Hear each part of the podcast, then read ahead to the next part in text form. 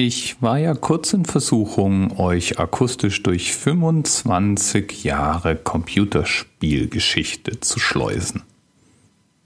Das würde dann in etwa in einer sehr kompakten Fassung folgendermaßen klingen.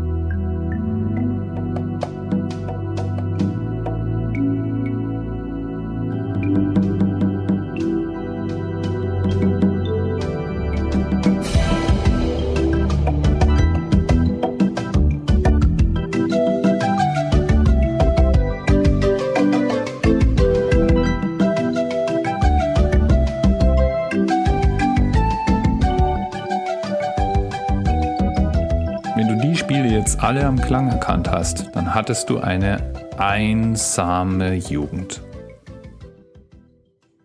Deswegen werden wir uns jetzt einfach mal einem anderen Thema zuwenden. Einem Thema, das im Zweifel das Potenzial hat, uns mit vielen, vielen Menschen in Verbindung zu bringen. Die Rede ist vom Paragraph 25 Straßenverkehrsgesetz, dem Fahrverbot. Wenn man nämlich so ein Fahrverbot ausgesprochen bekommt, hat man ja die Gelegenheit, die öffentlichen Verkehrsmittel zu nutzen. Und in den öffentlichen Verkehrsmitteln trifft man viele, viele Menschen, mit denen man ins Gespräch kommen kann. Du verstehst, was ich meine. Zu Hause mag es ja noch ganz einfach sein, das zu vermeiden. Wir kennen unsere Regeln. Wir wissen, wenn wir mit 100 durch die Fußgängerzone heizen, riskieren wir unseren Lappen. Ganz anders sieht es ja im Ausland aus, denn da können die Regeln ja schon auch mal etwas origineller ausfallen oder auf Gebräuchen basieren, die uns jetzt nicht so ganz geläufig sind. Damit auch im Urlaub dein Schein sicher ist, hier als besonderer Service des Anerzähler einige der wichtigeren Regeln, die es zu beachten gilt. Wir alle kennen die Situation. Wir haben uns verfahren. Wir irren durch die Pampa. Wir haben keine Ahnung, wo wir sind. Wir wissen vor allen Dingen nicht, wo das nächste Klo zu finden ist. Und es drückt.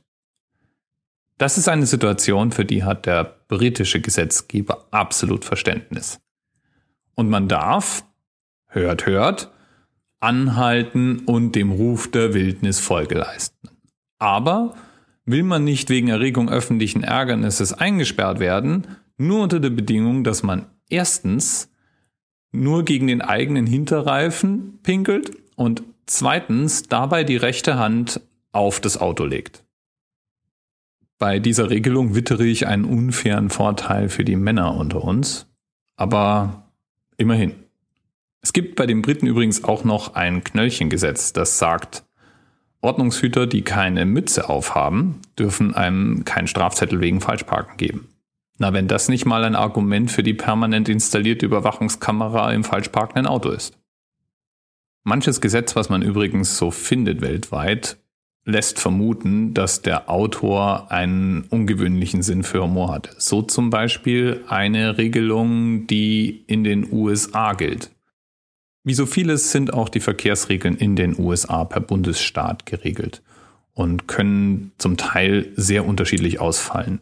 Manche davon sind ganz schön bizarr. Zum Beispiel gibt es eine recht bizarre Regel in Tennessee. Dort ist es nicht erlaubt, aus dem fahrenden Auto auf Wild zu schießen. Das ist jetzt mal noch nicht der bizarre Teil, denn man könnte ja vermuten, in den waffenstarren USA wäre das irgendwie in Ordnung. Nein, das Bizarre ist, Wale dürfen erlegt werden. Im Vorbeifahren. Ich stelle mir vor, wie man mit einer Harpune aus dem Seitenfenster heraus auf einen gerade vorbeischwimmenden blauen Wal zielt. Das dürfte in Tennessee ganz besonders schwierig sein, weil Tennessee nicht am Meer liegt. Ein anderes schönes Gesetz aus Kentucky schützt dafür die weiblichen Autofahrer.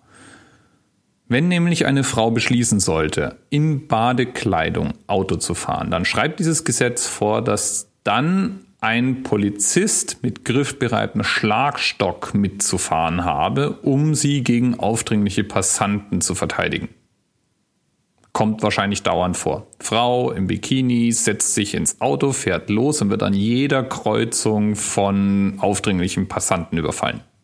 Gott sei Dank stellt sich da die Polizei, dein Freund und Helfer, zur Verfügung, um arme, hilflose, Bikini tragende Frauen zu schützen. Ja, ähm, wechseln wir zu einem anderen englischsprachigen Land. Australien. Auch in Australien gibt es ein paar Stilblüten. Zum Beispiel ist es in Australien verboten, Heu im eigenen Kofferraum zu transportieren. Das ist aber völlig unproblematisch, denn mit einem Taxi ist es erlaubt. Außerdem, falls du vorhast, für eine Weile in Australien unterwegs zu sein, willst du vielleicht darüber nachdenken, statt einem Auto ein Pferd zu nehmen. Es gibt nämlich ein Recht auf freie Verpflegung an der Bar für Pferde. Wer unterwegs ist, sein Pferd vor der Bar anbindet und reingeht, um sich mal gepflegt zu betrinken, der kann darauf vertrauen, dass der Barbetreiber gesetzlich verpflichtet ist, sich um das Pferd seiner Kunden zu kümmern. Damit kann man doch mal ganz angenehm und kostenlos einmal quer durch Australien reiten. Aber nicht nur englischsprachige Länder haben Regeln, die es sich einzuprägen lohnt. Auch Dänemark beispielsweise schreibt interessante Dinge vor. So darf man beispielsweise das Auto erst in Betrieb nehmen im Straßenverkehr, wenn man es eingängig überprüft hat. Dabei reicht es nicht einfach nur zu gucken, ob sich die Lenkung drehen lässt und die Bremse bremst, sondern bevor man das Auto bewegt, muss nachgesehen werden, ob unter dem Auto nicht gerade jemand ein Schläfchen einlegt. Ich vermute, dass diese Regel in der dänischen Praxis eher locker gehandhabt wird. Trotz allem, ich vermute, wer dann doch einen unter seinem Auto schlafenden Menschen übersieht und überrollt, der muss mit der vollen Härte des Gesetzes rechnen. Mein Highlight ist übrigens tatsächlich dann Österreich, unsere Nachbarn. In Österreich ist es nämlich so, dass per Gesetz die Polizisten dort in der Lage sind, Tempoverstöße bis 30 kmh mit dem bloßen Auge zu beurteilen. Deswegen brauchen sie dort dann auch keinerlei elektronische automatische Messung, um Geschwindigkeitsübertretungen zu erkennen und zu ahnden. In der Praxis heißt das, wenn ein österreichischer Polizist dich wegen zu schnellen Fahrens anhält, nicht diskutieren. Er hat's gesehen. Mit eigenen Augen.